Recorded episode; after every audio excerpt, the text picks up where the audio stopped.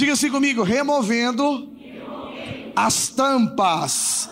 Você sabia que cada um de nós temos tampas na nossa vida? Em alguma área da nossa vida nós temos alguma tampa. Tampa é quando nós chegamos a um limite de uma situação. Tampa é quando nós não conseguimos avançar mais em determinada situação. E quando essas tampas vêm, nós precisamos de uma unção nova, de um mover de Deus.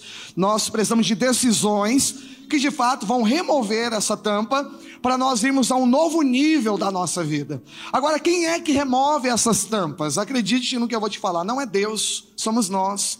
Então, tampas são limites. Você pode ter tampa na sua vida conjugal, de situações do seu relacionamento, que quando chega ali o negócio se agrava, não consegue romper. Você pode ter tampa, de repente, é, na sua vida financeira. Você chega nesse limite, trabalha, mas não avança mais do que aquilo. Troca de emprego, troca de empresa, muda de função, aumenta sua arrecadação, mas a coisa não avança, porque tem uma tampa, tem alguma coisa limitando seja no seu casamento, seja na sua vida financeira, seja na sua vida profissional. Tem gente que tem uma tampa, vou dar um exemplo já já aqui, mas eu queria adiantar. Uma tampa na vida profissional, toda vez troca de emprego, seis meses, sai da empresa, não aguenta ficar na empresa, e muda, muda, muda, muda, muda de empresa, não consegue construir uma carreira. Pastor, o que é isso? Diga comigo assim: uma tampa. Tem gente que tem tampa espiritual, não consegue romper um limite espiritual. Tem gente que tem uma tampa ministerial, não consegue ficar em igreja nenhuma. Sempre alguém é um problema. Sempre vai gerar a mesma situação. Aí você vai ficar trocando, trocando, trocando de igreja. Depois você abre a sua própria igreja. Aí depois você revolta com todo mundo e fala: ninguém presta. Então, assim, sempre haverá uma tampa, um limite. E resolver esse limite é a chave do culto aqui de hoje. Então diga assim: eu preciso remover tampas na minha vida. E eu queria falar de uma tampa, ou talvez, né? Eu creio que essa aqui resolve problemas de todas as outras. E eu quis chamar ela, na verdade, de emoções desalinhadas. Sabia disso? A, a, a nossa alma é composta de mente, vontade e emoção. Então, quando as emoções estão desorganizadas na nossa vida, quando os sentimentos estão confusos na nossa vida, a nossa alma entra em parafusos. Só que quando nós resolvemos uma crise dentro da nossa alma, essa tampa é removida e Deus dá uma escada para você ir para outro nível na sua vida. Fala para quem está do seu lado: quer manter a tampa ou quer receber uma escada hoje aqui, irmão? Remover uma escada na sua vida. Agora, o grande problema, preste atenção, é que nós terceirizamos. Se você olhar toda a tampa, você sempre vai achar um terceiro para você culpar. Se é na vida financeira, é, é porque alguém gastou ou por causa de alguém que fez algo com você. Se é na igreja, é porque alguém sempre faz alguma coisa contra você. Se é no casamento, é porque a, a, o cônjuge, o marido ou a esposa, sempre é ele que faz uma coisa contra você. E assim, todas as áreas da nossa vida, nós queremos terceirizar um culpado. O problema de terceirizar um culpado é que a gente também terceiriza a solução. E o que, que significa isso? Nós achamos que essas pessoas que são responsáveis pelos nossos insucessos, elas também são responsáveis por melhorar a nossa vida. E por conta de elas nunca fazerem nada com você, você também fica a sua vida travada. Mas eu estou aqui para te dizer que essa ordem está errada. O, re, o fiel responsável por resolver os seus problemas somos nós mesmos. Diga para quem está do seu lado, é você mesmo. Para ele não achar que você está acusando, diga, sou eu mesmo. Preste atenção no que eu vou te falar. Na vida, né, de 100% de coisas que acontecem conosco, 90%, 10% é o que fazem com a gente. 90% é o que eu fiz com aquilo que foi feito. Conseguiu entender? De 100% dos problemas que acontecem na sua vida, 10% é coisa que alguém fez com você. 90% não é o que as pessoas fizeram, é o que você fez com o que te fizeram. Eu tenho uma frase que eu sempre digo assim: você é o que faz com o que te acontece. Eu vou repetir: você é o que você faz com aquilo que te acontece, a resposta que você dá. Então, quem é que tem responsabilidade? De quem que é a, a responsabilidade de resolver a crise? Agora eu estou centralizando todas elas, né, em uma alma desalinhada. O que quer tratar só desse assunto? Essa crise emocional dentro da nossa vida. Quem é que remove essa tampa? Fala para quem está do seu lado, você mesmo.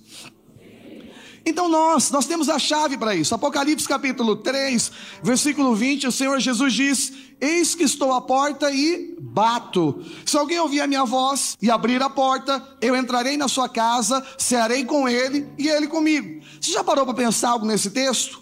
Jesus tem a chave de qualquer porta, ele abre porta até onde não tem. Mas quando se trata do nosso coração, ele diz que a fechadura só abre do lado de dentro. Ele diz que ele abre a porta, ele bate na porta, mas quem abre é você. Então, as resoluções interiores, aonde que elas estão? Diga-se comigo, no meu interior. Quem é que resolve a situação? Somos nós mesmos. Então, as pessoas, nós não temos controle sobre as pessoas. De fato, alguém vai fazer algo ruim conosco mas nós temos 100% de controle sobre aquilo que as pessoas fazem com a gente. Quem está entendendo essa ministração? Então, o que, que eu quero levar você aqui hoje? Eu quero levar você hoje a chegar em um novo nível da sua vida. Vou dar um exemplo aqui. Imagina uma pessoa que está em um trabalho lá na empresa, só que tem uma pessoa lá que te dá arrepios. Você está no mesmo setor que essa pessoa, você não aguenta ver, você não tem vontade de acordar para ir para o trabalho, porque você lembra dessa pessoa. Quando você vê, te dá um tremelique, você não quer, seu ar começa, sua respiração fica ofegante, isso te dá um desequilíbrio, você quer largar toda a sua empresa, porque você não aguenta mais olhar para essa pessoa. Aí acontece o seguinte: um belo dia você se resolve. Depois de muitos anos, você se resolve com essa pessoa. E agora está tudo bem, vocês estão felizes no mesmo setor. No dia seguinte, o RH te chama e te promove para outro setor. Aí você falou, ah, mas agora que está tudo bem, a coisa promoveu e agora eu vou para outros. Deixa eu dizer algo para você. Sabe por que foi promovido? Porque foi resolvido. Quando nós nos resolvemos, nós passamos para outra fase. Eu te garanto, se não está resolvido, vai ficar 14 anos se você não pedir a conta da empresa. Mas ah, a pessoa que faz o problema, ela faz o problema. Mas quem recebe é você. A maneira de lidar com essa crise é sua. Nós não controlamos as pessoas, mas nós controlamos como essa informação, o que, que ela vai fazer dentro de nós. Quem está entendendo, diga bem. Então, você é, a, você é o que você faz com aquilo que te acontece. Então, o que, que eu preciso fazer? Eu preciso aprender a lidar com isso. Pastor, estou dentro de uma célula, não suporta esse irmão. Você já parou para pensar? Quando você resolveu com ele, a célula multiplicou? Estava travando a multiplicação. Não é porque agora que está bom que multiplicou. Não é isso. Multiplicou porque você se resolveu. É, é inacreditável. E eu quero dar essa chave para você aqui hoje, uma essa revelação para o teu coração. Porque existem muitas coisas que geram para ter acontecido na sua vida três anos, quatro anos, cinco anos, sete anos. Mas por que que às vezes ah, não destampou e você não foi para o andar de cima? Porque você ficou preso dentro de uma crise. As pessoas, os outros. Permita dizer algo para você. Essas pessoas que ficam trocando de emprego a cada seis meses, né? Ah, sempre é o problema empresa, empresa, sempre é o problema igreja, igreja. Posso te falar algo? Problemas não tem CEP, problemas não tem CNPJ, problemas tem CPF. Fala para quem está do seu lado, é você que resolve, meu amigo. Então nós precisamos aprender a lidar assim com as nossas crises. Nós não controlamos gente, não, pastor, sou pessoa de jejum, uma pessoa de oração. Glória a Deus pela sua vida.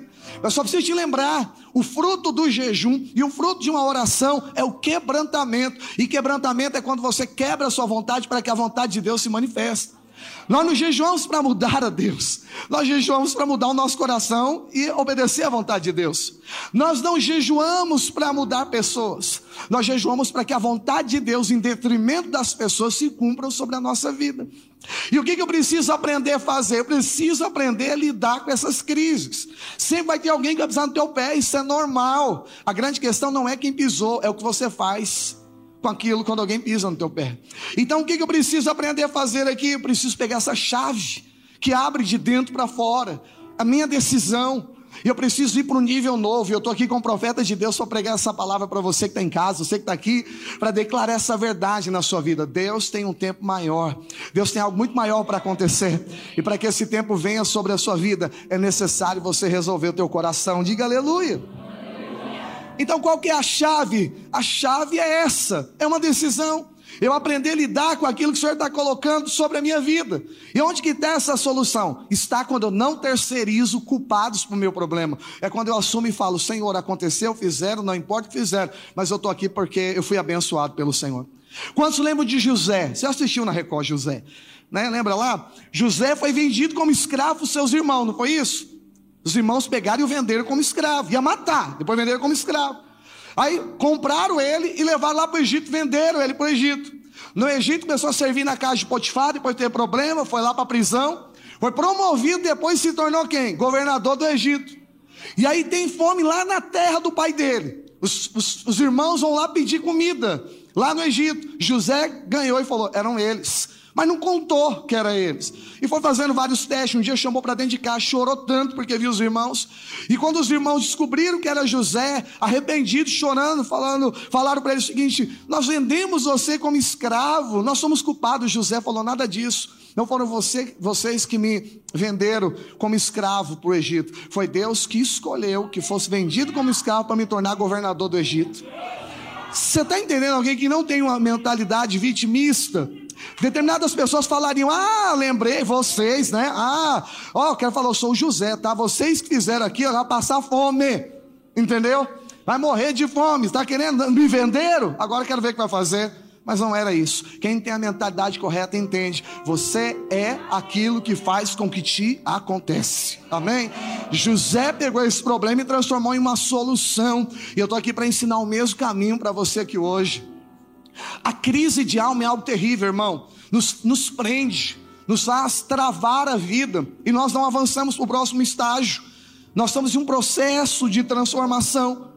E a Bíblia diz então que Jesus também teve um momento da sua vida que precisou fazer um alinhamento das suas emoções. Eu quero dizer, chegou o dia de nós alinharmos a nossa emoção aqui nesse culto. Pastor, por que eu devo alinhar as minhas emoções? Eu vou mudar um pouco aqui a ordem do que eu estava pregando a palavra e vamos ver o que, é que vai dar aqui. Deixa eu ensinar um pouco sobre a sua vontade, sobre a vontade de Deus. Você já tem aprendido que a vontade de Deus ela é o que? Boa. Vamos de novo, ela é boa.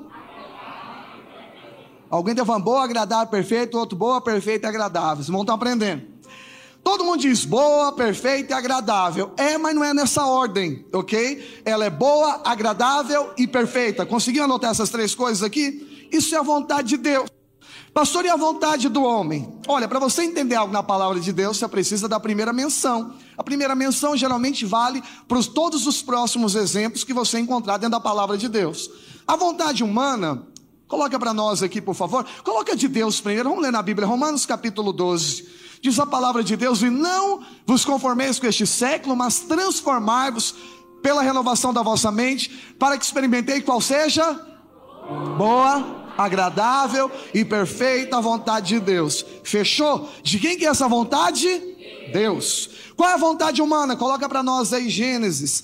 Gênesis capítulo 3, versículo 6 diz assim: Vendo a mulher que a árvore era o quê? Boa. Vamos pegar aqui. A vontade de Deus é boa e a do homem também é o quê? Então é igual a de Deus? Sim. Então 33,3% você já é parecido com Deus. Diga aleluia. Segunda coisa do texto diz que a árvore também, além de boa, era agradável aos olhos. A vontade de Deus, ela é boa, ela é o quê? Agradável e perfeita, né? A vontade do homem então já era boa, agora você leu que ela é o que também? Agradável. Parece com a de Deus, sim ou não? Pode colar aqui, sim, é igual a de Deus, ok? Então agora você já é 66,66% ,66 parecido com Deus. Olha para o irmão que está bate na mão dele. Isso aqui não pode. Fala assim, é isso aí, é, é nós. Fala para ele. Ó, tá parecido com Deus, amém? A vontade de Deus é boa, agradável e ela é o que também? Perfeita. Se você ler na Bíblia, a palavra de Deus diz que tudo que Deus faz dura para sempre. Isso é perfeito. Diz também que nada se tira e nada se acrescenta. Engraçado que esse mesmo texto é usado em Gálatas 6, quando diz que homens fazem aliança. Diz que nada se tira e nada se acrescenta. Tem muito a ver também com a aliança, a vontade de Deus. Ok, então a vontade de Deus é perfeita. Mas a vontade do homem é o que? Diz o texto. Depois que Eva viu que a árvore era agradável aos olhos, e depois ela, ela era o que, meu irmão? Desejável para dar entendimento. A de Deus é perfeita, a do homem é o que? Diga, desejável. Faz assim, ó. Pem. É diferente da, da de Deus. Pastor, não está o problema na, na, vida, então, aqui. O problema não dá nas coisas boas, você gosta da mesma coisa. Você sente algumas coisas que são agradáveis, mas tem um problema. O de Deus é perfeito e o nosso é o desejável. A Bíblia diz lá em 1 João 2,27, se eu não me engano, mas diz que o mundo passa e com ele as suas vontades. Mas aquele que faz a vontade de Deus permanece para sempre. As duas vontades estão aqui. A de Deus dura para sempre, a da gente é passageiro. E aí qual é a questão, pastor? Sabe onde acontece o problema das nossas emoções? É quando a gente começa a andar na base do desejo. Aí tem um conflito dentro da nossa emoção. Aí começa a vir crise e amargura para dentro de nós. Por quê? Porque andamos no desejável. Eu pergunto para você, é confiável andar por desejo? Não, não é. É muito volátil. se, é, é, é, se decompõe muito fácil. Por quê? Eu vou te, te, dar um exemplo aqui. Eu sempre dou esse exemplo. Você já ouviu alguma vez? Vamos imaginar aqui: você está com fome, é meio-dia. Uma hora da tarde está atrasado o almoço. Alguém vem com um bife, uma picanha, um bife, uma picanha no alho, ou um bife acebolado, lá da dona Raimunda, né? E vem com um prato maravilhoso para você. É bom não é, meu irmão? Você está com fome. Bom não é? É desejável o negócio, o negócio é bom.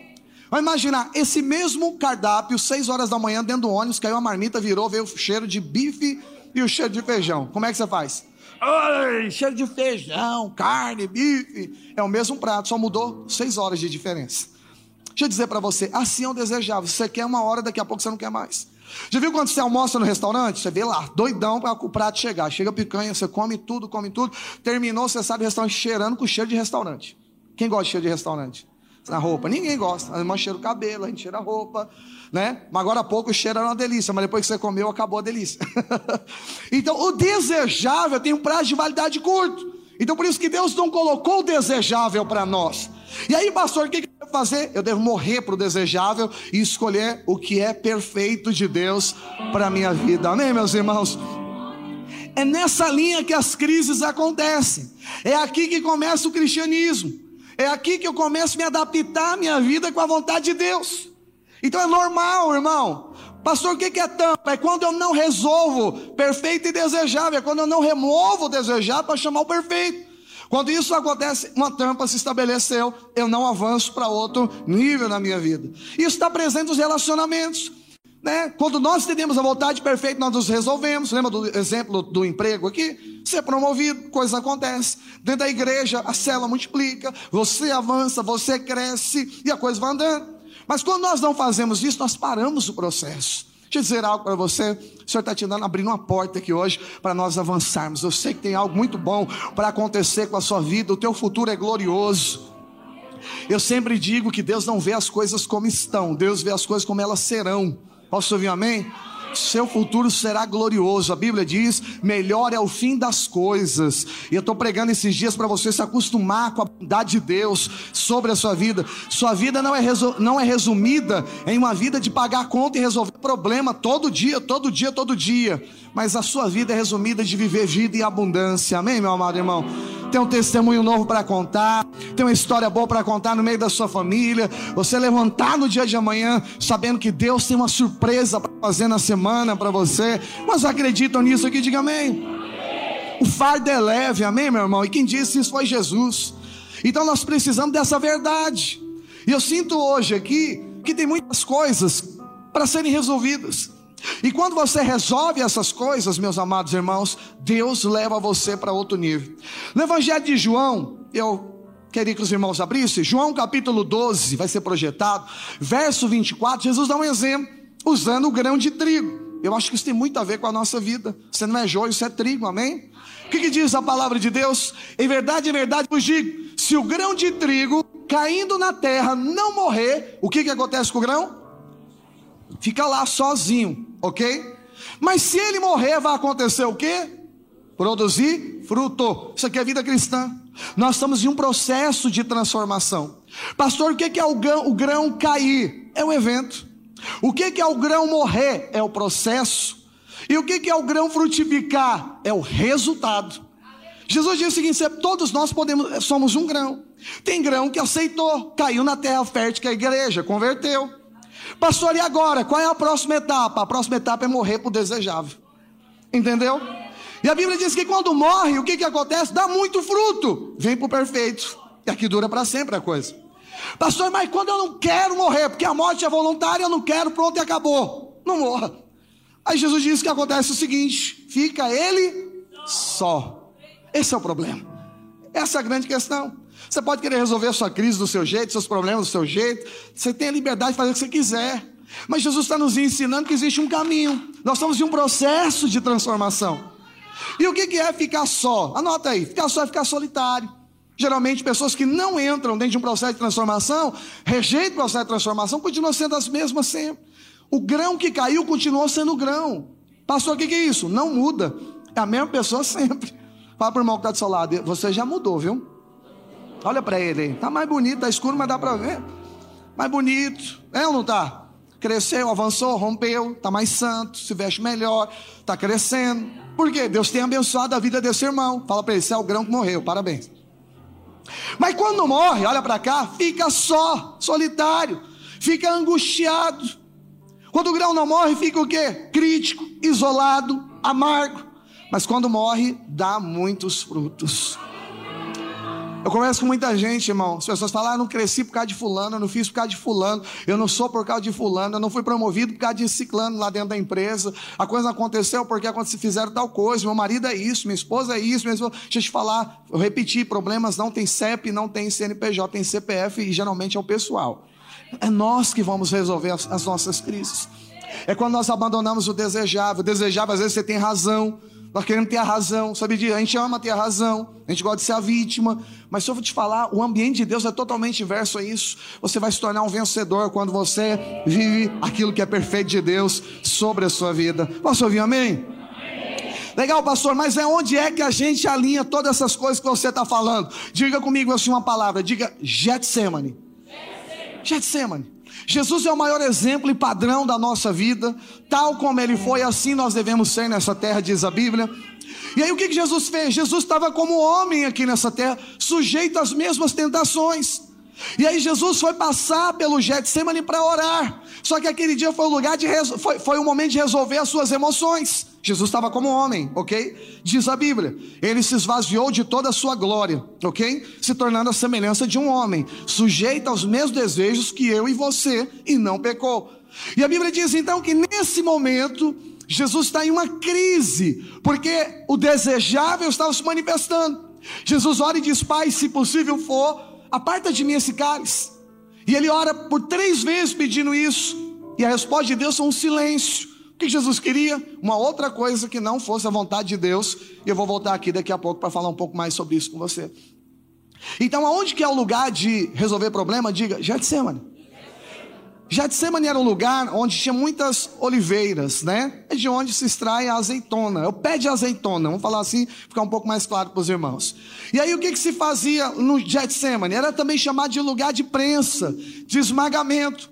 Porque você prensava as azeitonas para você extrair o melhor dela, que é o azeite.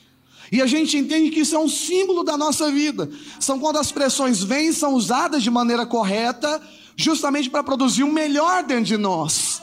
Só que quem faz essa escolha desse esmagamento é a gente.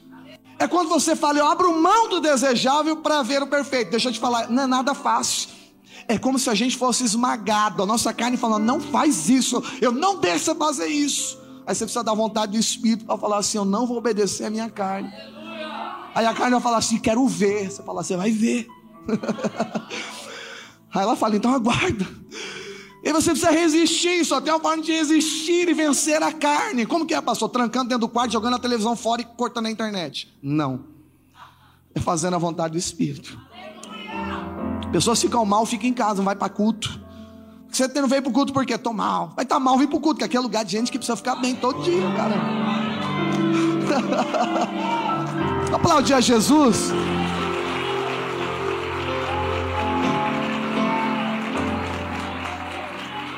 Porque não vem. Precisa de um tempo. Precisa de um tempo com quem? Sozinho ou com Deus? Porque aqui está todo mundo tendo um tempo a sós com o Senhor aqui. Amém, meus amados irmãos? Tem que estar tá junto. E aí o que, que diz aqui? Essa decisão de ser esmagado é nossa. Então, Getsemane é o lugar de esmagamento. Jesus estava sendo esmagado nas suas emoções. Nós vamos ler o texto daqui a pouco para resumir e encerrar a palavra, mas lá no Evangelho de Marcos, capítulo 14, Jesus disse assim: Eu estou angustiado até a morte. E a angústia era tão grande que Jesus suava sangue. Mas por que Jesus estava tão angustiado naquele momento? Eu vou dizer algo para você. Porque Jesus ele queria viver algo, entenda com toda reverência e respeito. Eu só estou usando como uma, uma terminologia para você compreender melhor, tá? Jesus estava orando para ter uma alternativa diferente daquela que Deus falou. Isso que ele ora, tá claro isso. Se tiver, se for possível, aparta de mim esse cálice, ou seja, passar pela cruz beber desse cálice lá na cruz, Jesus disse: tem alguma alternativa? Por N motivos que Jesus não queria, e eu já preguei o que eu acho que é o máximo de todos, porque Jesus sabia que no momento da cruz, Deus teria que abandoná-lo. Jesus, Deus da eternidade passada, sempre foi um com o Pai. Aquele foi o único momento que Jesus estaria longe do Pai. Mas como diz Efésios capítulo 2, nós já pregamos e aprendemos aqui que ele nos aproximou pelo sangue, ou seja, ele se afastou para nos aproximar de Deus. Amém? Volta para cá para o de hoje. O motivo eram vários, mas a grande questão é: Jesus propôs algo. E qual era a angústia de Jesus para sua sangue? A angústia era justamente esse motivo. Então, o que, que gera angústia dentro de nós? É querer algo diferente da vontade de Deus. Olha para mim aqui.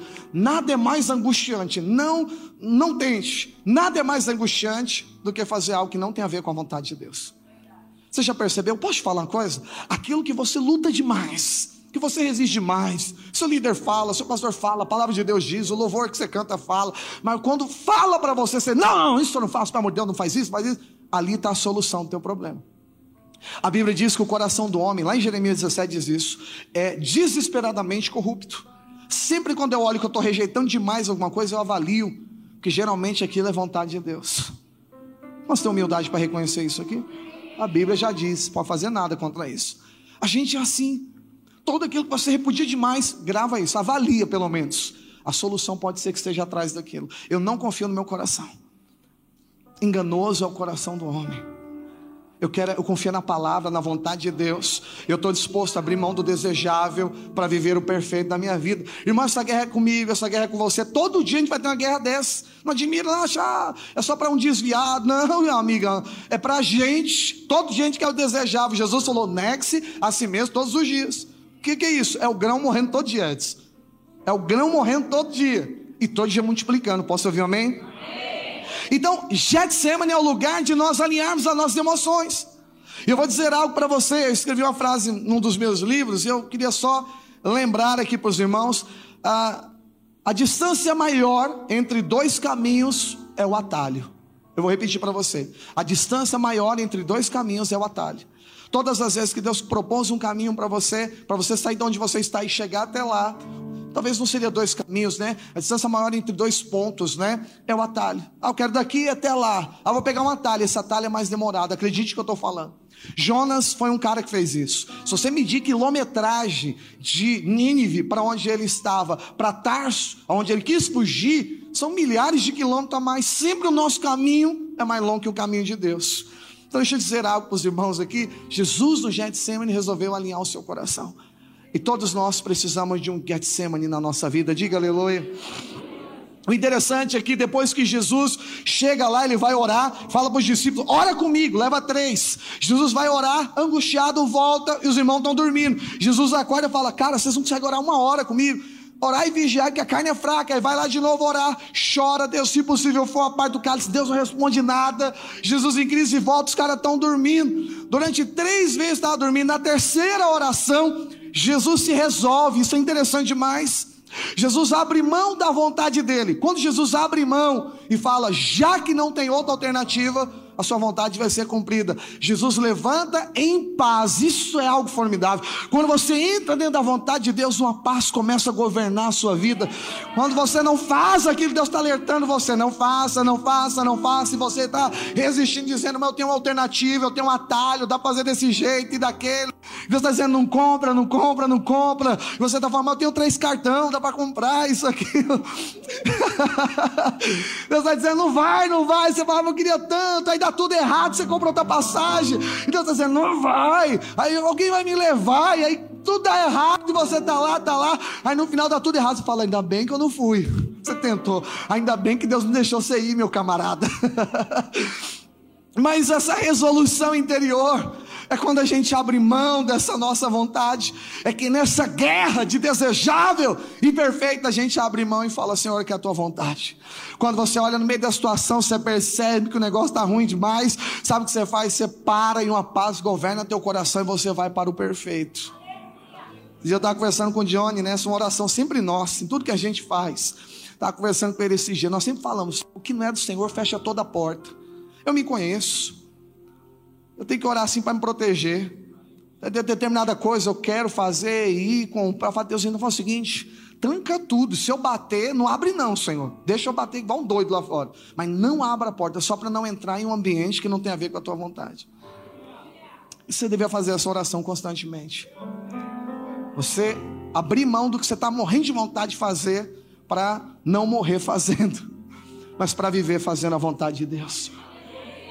Então eu falo, Senhor, cumpre o teu querer. Qual a vontade sobre a minha vida? Sabe o que é isso? Uma resolução de alma. Jesus se resolve agora, levanta em paz. Quem está dormindo lá? Discípulos. Estão errado porque eles estão dormindo. Mas Jesus agora está calmo. Chega e fala assim: dormiu de novo? Basta, vamos embora. Chegou a minha hora. Quando Jesus levanta, vai, chega Judas, dá o beijo. Jesus é preso. Só que agora, olha a paz que Jesus está agora. Pedro levanta, fala, ninguém vai prender ele não. Corta a orelha do soldado. Jesus fala, Pedro, quem vive pela espada, morre pela espada. Cura a orelha do soldado, cola. O soldado fica convertidão lá no chão. Aí vão prender Jesus, fala, é você o Cristo? Jesus fala, sim, sou eu. Quando fala sou eu, os caras são arremessados longe. Eles se levantam, vão de novo. És tu o Cristo? Jesus fala, sou eu. Eles são arremessados de novo longe. Aí não perguntaram mais, eu falei, se eu falar, não vai me prender. Mas ele disse para Pedro, Pedro, para que você está se levantando contra mim? Para me defender. Você não sabe, se eu orar, Deus manda 14 legiões, 14 mil, 14 legiões de anjos para me defender. Isso é poderoso. Quando, quando eu vi isso, quando eu li na Bíblia, Deus falou algo no meu coração. Às vezes você está doido para resolver o teu problema, mas esse é o segredo da oração. Você acha que se você não orar, Deus não manda 14 legiões de anjos dele para resolver o teu problema? Entendeu? Entendeu? Isso diminui a nossa fé, Diego. O que é demasiadamente impossível para o nosso Deus, irmão? A Bíblia diz: tudo é possível ao que crê, nada é impossível para Deus. Aleluia! Aleluia! E aí Jesus sai agora resolvido aqui. Lá, Judas, beijo Jesus, irmão, trai. Fala, trai o filho do homem com um beijo. Quanto amor. Alguém fala desse jeito? Alguém te trai e você fala, trai o filho do homem com um beijo. Você fala assim para a pessoa? Você fala safado, traidor, não é assim que você faz? Mas quem está com a alma resolvida nem sente quando alguém está traindo você. Está em paz, em plena paz. Aí o que, que acontece? Pedro nega Jesus. Jesus está lá olhando e vê Pedro negando. Ó, os discípulos foram embora. Sabe o que Pedro falou no dia da crucificação? Chamou todos os obreiros, discipuladores, falaram bem assim: vamos pescar. Irmão, tem uma hora vai pescar. Jesus está sendo preso, apanhando os discípulos. Vamos disfarçar, vamos pescar, vamos voltar para a vida natural. Larga lá. Ah, você é um deles. Pedro falou: nunca andei, nem ouvi falar. Fala até igual um deles. Aí Pedro sai correndo. Aí esse Jesus amoroso, quando ressuscita, o que, que ele diz? Diga a Pedro que eu ressuscitei. Jesus vai aparecer com Pedro, lá na margem agora do mar. Fala, filhos. Ele começa a chamar. Aí esse Pedro veste a roupa de discípulo, pula na água e vai lá. E Jesus fala: Tu me amas apacenta minhas ovelhas. Esse Jesus amoroso, e quando os soldados romanos estavam matando, humilhando, o que Jesus estava fazendo? Em paz, dizendo: Pai, perdoa o que eles não sabem que estão fazendo. Quando alguém faz algo ruim com a gente, a gente já está mal. Você achou que alguém na célula falou mal, você já está olhando feio para o irmão, mesmo sem saber. Você acha que alguém sentiu algo a seu respeito. É muita sensibilidade. é muita sensibilidade. Eu queria ser sensível espiritualmente assim não emocionalmente. Mas sabe por quê? Há uma resolvida. Jesus agora está em completamente paz. Por que, que ele encontrou paz? Porque ele abandonou a vontade humana para viver a vontade perfeita de Deus. Olha para mim aqui, por favor. O Senhor está chamando você para o Getsemane aqui hoje. Abre mão da sua vontade humana, natural, caída. Você sabe que eu estou falando isso. Você sabe que é com você que eu estou falando. Que Deus trouxe você para assistir ou para estar nesse culto para você ouvir isso. Até quando? Pastor, até quando? Eu digo o seguinte: pega essa. Tudo na vida tem um custo para nós aprendermos, ok? Quem concorda comigo? Tudo custa alguma coisa para você aprender. Mas quem define o preço do aprendizado somos nós. Explica melhor, eu te explico. Olha, para você ser um bom marido, custa algo para você aprender. Pode ser você estando aqui em um evento, estando junto, orando, lendo a Bíblia, sendo aconselhado, ou pode ser você perdendo algumas coisas. Tem gente que precisa perder um casamento para entender olha, realmente não dá. Tem gente que precisa perder família para entender que de fato não foi. Tem gente que perdeu um emprego, não entendeu, continua agindo errado. Perdeu o segundo, continua agindo errado. Patrão é culpado. Perdeu o terceiro, as pessoas se levantam contra mim. Já percebeu? Sempre tem alguém. O quarto, o quinto, aí no sexto fala, acho que eu que sou o problema. Custou quantos empregos? Seis. Tudo tem um custo para aprender, mas quem define o preço do aprendizado somos nós. Alguém precisa perder seis empregos, mas de repente pode ser que perder três resolve, talvez perder dois resolve, talvez um resolve, outro nem precisa perder. Você vê que quando você está em crise no casamento, alguém fala assim, é a última vez. Para alguns isso já é suficiente. Fala, opa, vou mudar de vida, acertar, não posso errar. Entendeu a diferença? Aprendeu. Tem que perder o casamento para aprender. Fala para quem está do seu lado, quem define o preço é você. Então assim, o aprendizado vem. Só quem define somos nós. Quem é que estava com Jesus no Getsemane? Os irmãos louvor podem subir, por favor. Quem é que estava com Jesus no Getsemane? Pedro, João, Tiago, tinha os irmãos lá. Mas o que, é que ele estava fazendo no Getsemane? Diga, dormindo. Acorda quem está do seu lado, diga, dormindo. Tinha uns dormindo aí. Deixa eu dizer algo para você. Olha que coisa interessante. Nós estamos no lugar da transformação. Mas não estamos aprendendo, não estamos, estamos perdendo a oportunidade da transformação. a oportunidade de sermos transformados. Pastor, a gente tem que passar por uma crise. Eu posso falar algo além para você? De repente, você nem precisa passar por uma crise sua dentro do Getsemane. Você pode lembrar, sabe o que? A crise que Jesus teve. Se os discípulos não estivessem dormindo, eles não precisariam passar pelo Getsemane deles depois. Pedro passou por um grave Getsemane depois na sua história de vida. Certamente cada um dos discípulos também passaram, mas eles já estavam lá. Nós, nós não precisamos aprender com os erros, nossos erros, nós podemos aprender com os erros dos outros, guardada a devida proporção do, do exemplo. Se você viu Jesus que já sofreu por você, então para que, que você vai sofrer isso? Ele está te ensinando, eu sofri para você não sofrer.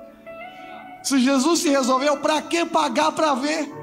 Para que pagar para ver? Você pode falar, opa, fecha a equação, o preço é esse, o conselho é suficiente. Eu não preciso perder ministério, casamento, família, igreja, emprego, trabalho, oportunidades, para depois falar, oh, eu era feliz e não sabia. Não, você pode falar hoje, eu continuo sendo feliz e eu não vou errar lá na frente.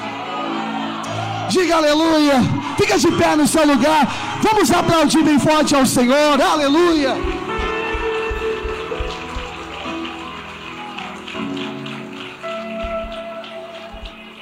E hoje esse é lugar de Getsemane, amém? Hoje nós estamos em um processo de transformação. O grão caiu na terra, nós nos convertemos, amém? Estamos na igreja, a igreja é a terra fértil. E a Bíblia diz que agora nós estamos em um processo. Paulo diz: aquele que começou a boa obra é fiel para aperfeiçoá-la até o dia da vinda do Senhor. Aleluia. Eu e você estamos sendo transformados pelo Senhor, meus amados irmãos. Então eu quero te convidar nesse culto de hoje a você falar: Jesus, mexe comigo aqui hoje mesmo.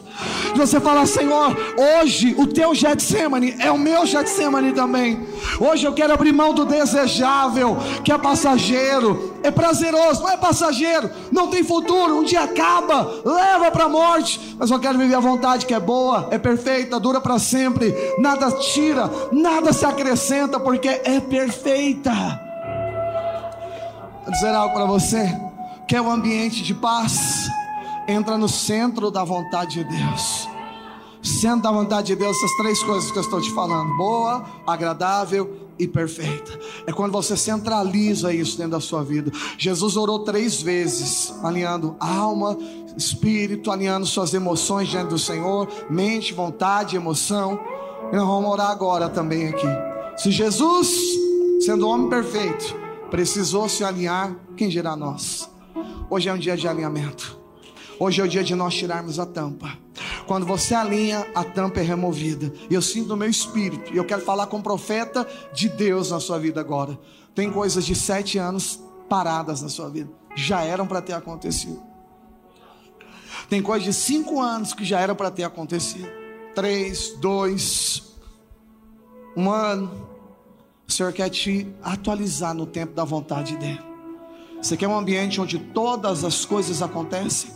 É no centro da vontade de Deus. Paulo diz: todas as coisas cooperam juntamente para aqueles que amam o Senhor e andam, e andam no seu propósito.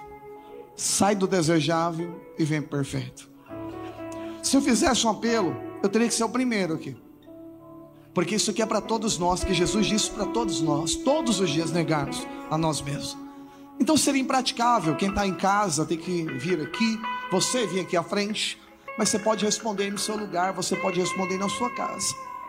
Hoje é um dia de nós resolvermos. Esse culto pode ser um culto que você assistiu, ou que você dormiu, que você viu o Getsemane e não quis entrar nele. Mas pode ser um culto de muita graça de Deus na sua vida, quando você teve a revelação de entender que a tampa, quem resolve é você. Apocalipse 3:20. Você tem a chave e essa chave abre de dentro para fora. As coisas vão acontecer quando você decidir. Só precisa de uma decisão. Só precisa permitir que ele mude a sua história. Queridos, nós só temos uma vida. Talvez nós estejamos na metade, como eu imagino que eu esteja na minha. Cada dia é um dia muito importante, cada oportunidade são importantíssimas na nossa vida. Você não pode fechar as portas no culto de domingo e ir embora esperando ver se um dia a tua vida vai melhorar, porque a sua vida vai melhorar com a decisão de viver o que a Bíblia diz a teu respeito. Portanto, sua vida pode mudar aqui hoje. Você não pode sair daqui de mais um culto. Você não pode desligar essa internet e achar, ah, foi mais um culto legal. E depois você assistir as coisas da internet e esquecer do que você viu. Hoje o negócio tem que mudar aqui dentro. E a chave é sua. Os discípulos perderam a oportunidade de aprender com o Mestre. Mas os discípulos estão aqui hoje também, ouvindo o Senhor Jesus Cristo e aprendendo com Ele. Hoje é um dia de abandonarmos o desejável para entrarmos na vontade perfeita de Deus. Deus. Quem deseja a vontade perfeita, levanta a mão, levanta a mão, fica a sua mão erguida ao céu. Você deseja a vontade perfeita do Senhor, feche os seus olhos com a sua mão levantada. Fala, Senhor Jesus, eu estou aqui. Você que está em casa, levanta a tua mão também. Fala, Deus, chega. Eu quero remover as tampas da minha vida. Eu quero uma escada, uma escada para um novo patamar, para um novo momento. Tudo aquilo que está parado, retido, atrasado na minha vida, eu quero que chamar a existência. Eu quero quero que aconteça, eu quero me resolver para que céu. Eu quero me revolver, me resolver para que eu entre, alinhe a minha vontade com a vontade do céu. E é isso que a gente vai fazer agora. Por isso, ora no seu lugar agora. Pai de amor, em nome de Jesus. Nós oramos juntamente com os nossos irmãos aqui hoje. Para alinharmos a nossa vontade com a vontade perfeita que é do Senhor. O Senhor morreu por nós para que nós possamos viver pelo Senhor. O Senhor desceu mais profundo, oh Deus, o abismo, para nós chegarmos aos mais altos céus. O Senhor se fez pecado para ser feito justiça de Deus. O Senhor se fez homem para nós nos tornarmos filhos. O Senhor morreu para nós termos vida. O Senhor se resolveu no Getsemane para que hoje nós possamos também nos resolver nesta noite. Por isso resolva agora no nome de Jesus. Levante a sua mão. Levante a sua mão. Fala, Jesus, tu és o meu fundamento. Eu vou construir minha vida em ti. Tu és o meu fundamento. Eu não serei abalado. Eu abro mão do fundamento natural do desejável, eu tiro a tampa, eu resolvo a minha alma, eu concluo as minhas emoções e eu construo a minha vida em Ti. Eu construo a minha vida em ti, em ti, em ti. Aleluia! Eu vou